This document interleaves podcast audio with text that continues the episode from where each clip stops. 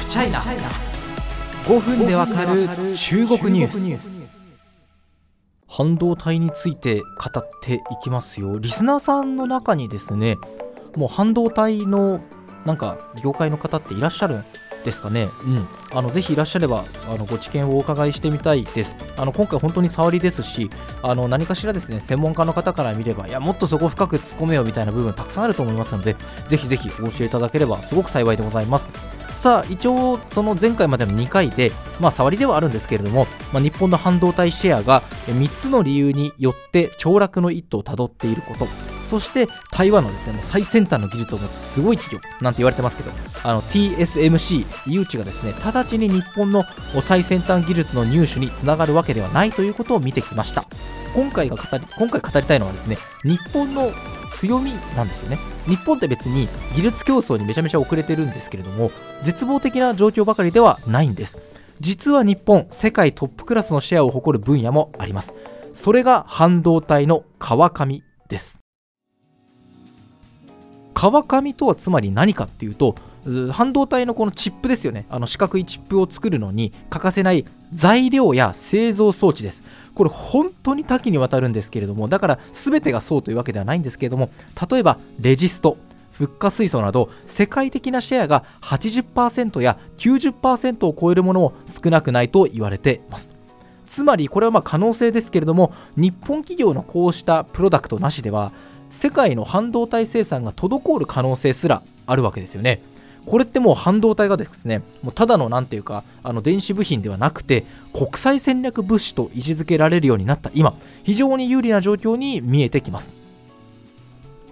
さあ今回取材した東京大学の鈴木和人教授科学技術政策などがご専門ですがはこれは日本のまこうした企業がですねチョークポイントを握った状態だというふうに評価しています。チョークポイントって何かっていうと、こうプロレスとか好きな方分かると、チョークスリーパーってあると思うんですかあの後ろからグーって締めるやつね。あのまあ、簡単に言うとこう、締められると、供給が滞りかねないサプライチェーン上の弱点のこと。要は、お前ここ供給止めたって言ったら、やばいやばいどうしようっていうふうになるポイントのことですね。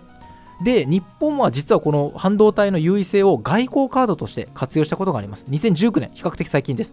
まあ、これその前の年にですね韓国の最高裁にあたる大法院が日本企業に対して元徴用工への賠償を命じる判決を出しましたこれはですねもうその数十年前に日韓請求権協定というもので解決済みだったのになんでまた日本企業に対して賠償を命じるんだということで、まあ、日本政府の主張とは相入れないものでしたそこで半導体製造に欠かせないレジスト等フッ化水素などの輸出管理を強化しました。もちろん日本とすればいやいやこれはあの正常なプロセスにのっとったものですよってことを言ってるんですがこれはもう事実上の政治的な対抗措置ではないかというふうに言われています。しかし結果どうなったか、えー、鈴木教授はこう評価してます。韓国からすれば自らの首根っこをつかまれているようなもの。しかしそれで日本の言うことを聞くようになるかといえばむしろ反発が強まった。ね。あの半導体の供給元チョークポイント締められてしまった。日本さんごめんなさい。あなたの言うこと聞きますわとはならないわけなんですね。しかも韓国これを受けてどうなったかっていうと材料の国産化を推し進めたんですね。要は日本に頼らずともこうした半導体に必要なものを自分たちで手に入れられるようにしようやってことをやりました。結果このうちフッ化水素は国産化に成功して海外からの輸入量およそ8割も減ったということです。鈴木教授はいわゆる制裁のジレマです。制裁をすればするほど相手は自立性を高めていきます。いつまでも唯一無二ではいられないのです。やるぞやるぞと脅しておき実際には使わない方法が一番良いのですとコメントしてます。しかもこれなんか当時のインターネットとかではなんか韓国を困らしてやったぜざまみろっていうまあまあその気持ちも分かんないでもないですけど代償を払うのは日本企業も同じですよね。だってこの半導体の材料売ってんのって別に日本政府じゃないでしょ。日本国内の民間企業なわけでしょ。それが韓国さんどうもいつもうちの、えー、材料買ってくれてありがとねってなってたのが突然お上からちょっとうんのやめろやめろっていうふうに言われるわけです。まあちょっとちょっと単純化しすぎかもしれないけども。そうすると今まで売ってたお客様に物が売れなくなるっていうことはこれ民間企業にとってはかなり大変なことですよね。実際に今回のケースでも韓国向けの輸出が減少する企業が出たことが分かってますまあ、このようにですね日本半導体の先端技術の獲得は遠くそして強みである川上のシェアも優位性は限定的ではないかということができます。しかし半導体を常に確保し続けなければいけないという日本の命題は何一つ変わらないわけですね。じゃあ日本これからどうするんでしょうか？もう数少ない川上のシェアっていうところですね。この数少ない強いカードをどう生かすかっていうところです。鈴木教授に聞きました。RCEP のような地域共同体を作ることではないでしょうか？TSMC も日本やアメリカ、それにヨーロッパなどから材料や製造装置を買ってます。自由貿易を基盤に考えることだと思います。最終的に半導体チップを確保できればいいわけです。自由貿易がきちんと守られていれば、半導体を日本で作らないといけない絶対的な理由はありません。ただし、全面的にオープンにすると大事なもの、まあ、これ技術とか、まあ、人とか技術者とかですね、もう奪われる可能性はあります。そこをある程度制限するような形で挑戦していくことが大事なポイントです。まあ、自由貿易、他国からほとんど大きな障害なくですね、物を融通できる状態を作っておけば、日本の強みというのは自然に生きてくるわけですね。え鈴木教授はこうも話してます。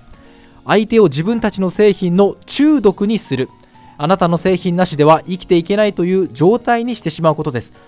そうすればするほど相手に対してレバレッジを持つことができる。相手の弱みを握るためには自分たちをさらけ出してでも自由貿易を進めた方が合理的です。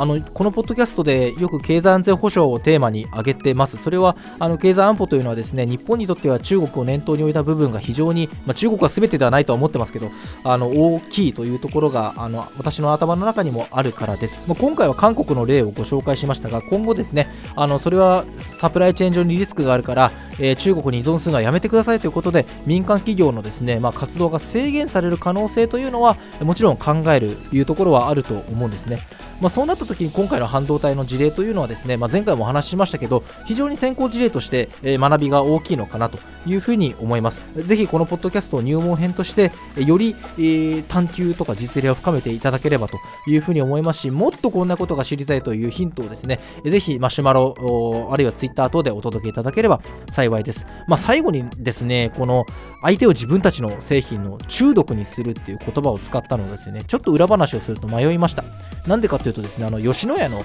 炎上騒動があったからですよね、まあ、炎上騒動って簡単にまとめていいような話ではなくてですね、あれ本当に不適切な発言だと個人的には思ってますけれども、あの、生娘、しゃぶ漬け戦略なんてね、本当にひどい、え、言葉遣いがあった後に、え、中毒という言葉を使っていいのかっていうのは、ちょっと自分の中でも葛藤はないわけではないんですけど、でもまあ、これは戦略的不可欠性というですね、まあ、経済安全保障における非常に重要なファクターのお話をしてますし、女性をですね、違法薬物につけ込むという、例えとしてはちょっとあってはならないものとは違ってですね、あの全く本質的に異なる議論をしてますので、あのそこを突っ込まれてもなということで、よりですね、まあ、この自分たちの川上が持っているチョークポイントを有効活用するという意味で中毒という言葉を使うところにはですね、問題はないという判断でございます。その辺もぜひいろいろご意見いただければ嬉しいですね。はい